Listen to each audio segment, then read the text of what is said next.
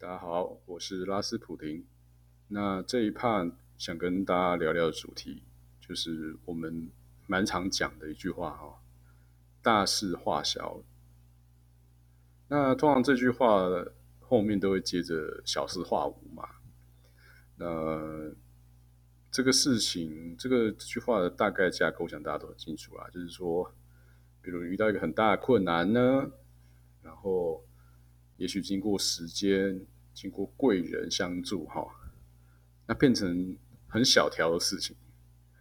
那这件很小条的事情，那最好呢，还是成为变成一个哎没有那么重要的事情，啊，最好是就是变成没事。那就是这句话的概念啦。那对于台湾人而言，我觉得这句话是大家很喜欢听的。呃，我举个例哈。嗯，在几年前，我想大家稍微回忆一下哈，就是呃，现金卡还蛮蛮流行，然后在那个时代哈，很多人都刷卡，刷到爆，刷到还不出钱，可能欠个呃十几万啊，然后循环利息再嘎下去哦，就变成是那种二三十万。那这样子的情境，对于那个呃刷宝族而言，是不是大事？当然是大事。那如果这时候呢，他的爸爸妈妈突然说：“好啦，帮你解决啦，把自己的存款或者自己的退休金哦，填补了这二三十万的卡债，算不算大事化小，小事化无？”哦，当然算嘛，对不对？这是最经典的例子。但是，如果是从侧另外一个层面来讲，就是你并没有改变造成这件事情本质的问题嘛？你只是透过一些外在的力量，把这件事情你要承担的冲击给消灭了，没错吧？那这件事情会导致什么后果呢？第一次大事化小，小事化无。乍看之下呢，它是一件好事，但通常呢，它会触发了什么事情呢？更严重的大事，对吧？就很像有时候我们看新闻嘛，那一些富二代哈要去赌博，对，一开始就欠几十万，我爸爸妈妈帮他还，然后哎，大事化小，小事化无。那再过一阵子呢？那这家伙又跑去赌，哦，当然就你知道吗？只要经历过一次这种大事化小啊，第二次再赌就一定敢更大大胆赌嘛。因为在他内心中呢，他就没有承担冲击跟责任的这件事情，所以就赌更大。那如果又再一次父母又出手啊，或者是亲戚又出手了，那就注定这个人呢。他会出下大错了嘛？哎，没错吧？那在这样的概念之下，大家其实就会惊觉哈，其实有时候大事化小，小事化无，它往往会触发更严重的状态啦。哦，当然，我想除了身体健康这件事情以外，那身体健康这种事情就完全是赌运气啊！你当然是最好是能大事化小，小事化无。那但事业上哦，或是你的产品设计上，或是你的产品企划上，哦，甚至你一些娱乐啊，你的兴趣啊，或是一些恶习啊，对，真的是如果保持着大事化小、小事化无的心态，想想也是挺可怕的，因为你就会丧失面对问题、解决问题的。过程啊，跟能力还有责任，没错吧？那再回过头来讲，为什么台湾人很喜欢这种话？大事化小，小事化无。因为我想台湾人真的是还蛮缺乏面对问题的勇气啦。啊，除了之前有人聊过的嘛，他以前就这样。那。台湾人比较容易存在一种侥幸的心态去做事情，或是去面对事情。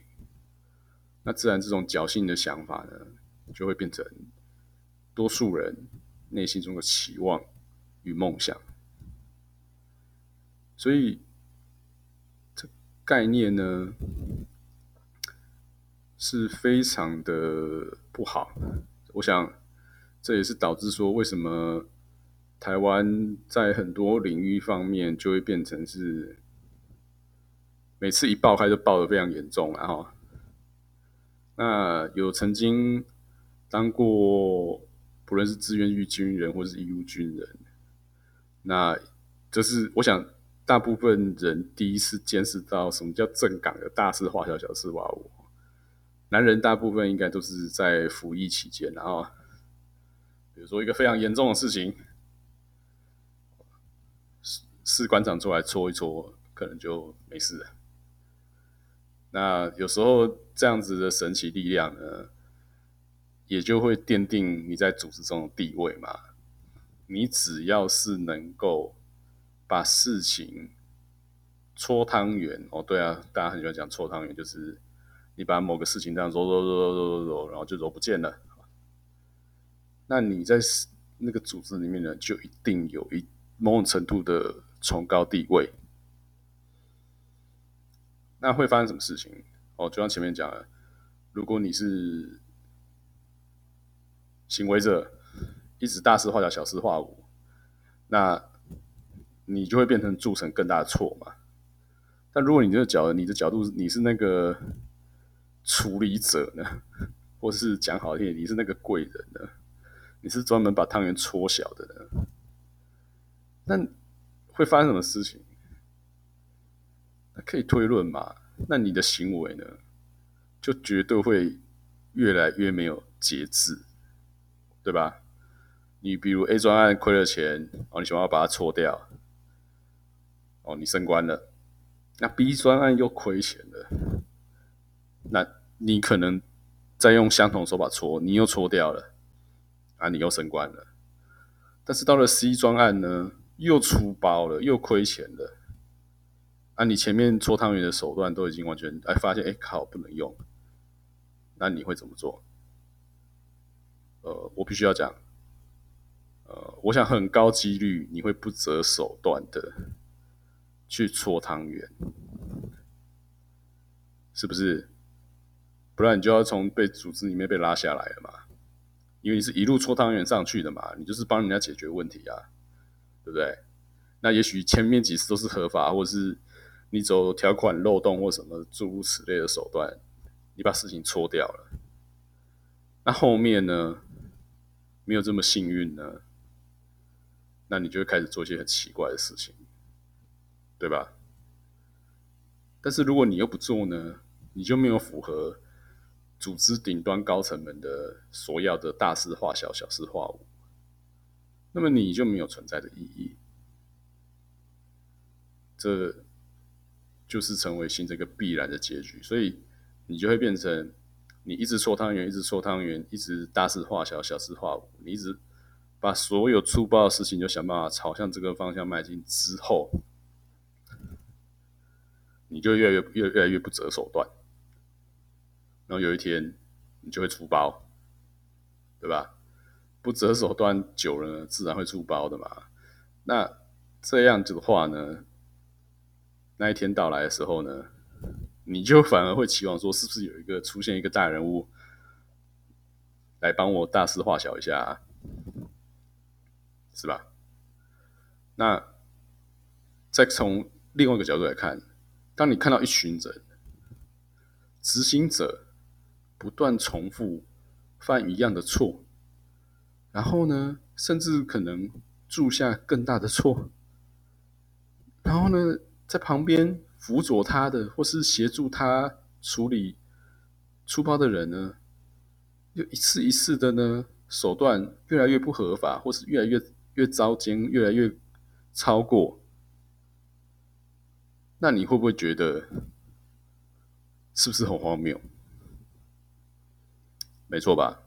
当然是会很荒谬啊，因为你等于是看着这个组织基本上就是准备一次崩溃嘛，就是犯下到时候可能就会出现一个呃执行者犯下超大的错误，然后想要善后的人又用了许多非法或者是不正当的手段，然后整个交集在一起，那个组织就爆掉了哦，那也那许也许那间公司就垮了。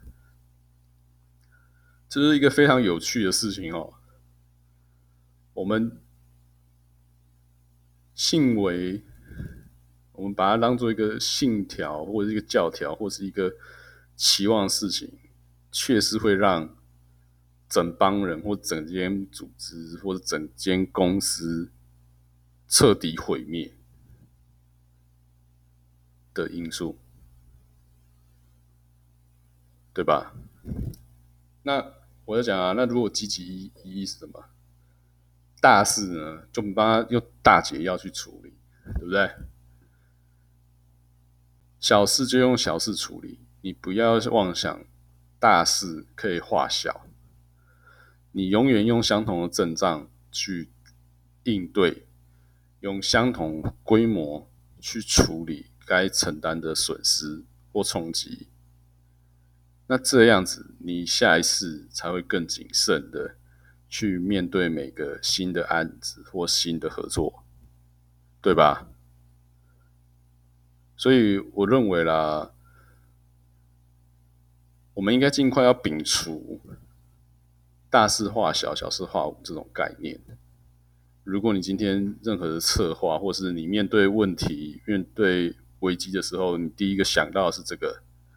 那我觉得，那就是注定毁掉了。所以，这是为什么有时候我会开始思考，在我们从小到大有些认为的铁律，或是信念，或是期望，那到底对我们是好的或坏的？但有些东西，这些东西可能表面上看起来都是很棒啊。但实际去思考，或是从侧面，或是从第三角、第三视角去看的时候，你就会觉得这一切实在是太荒谬了，对吧？那总而言之，我我还是希望是说，呃，今天如果不小心犯了一个大错，那就是用犯大错对应的阵仗，然后该处理的态度去处理。这样才会知道痛嘛，对不对？就像你去刷爆卡啊，如果不是你的卡债都不是你自己去辛苦工作哦把它还完的，而是爸爸妈妈把自己的退休金拿来一堆一秒钟填补完了，那你就会一直去刷爆卡嘛。反正你会觉得，反正都会有人帮你善后，对不对？我这样子是非常要不得的，所以我个人是比较不介意。有一天，如果你是老师，或是你是成为主管，呃，我希望大家都可以不要用这样大事化小、小事化无的心态去指导你的小孩啊或晚辈，因为我想这样的免费仔啊，有点像免费仔，因为你根本不想负负担你的你应该付出的成本嘛，哈。这种免费仔的性格，真的是必须要彻底的从台湾社会给。抹出去，不然我们会一直做很绕塞，然后很可怕的事情，然后又期望别人会来帮我们处理，帮我们解决这一切，然后成为小事化无，那是会非常可怜的。好，以上，那分享到这里，拜拜。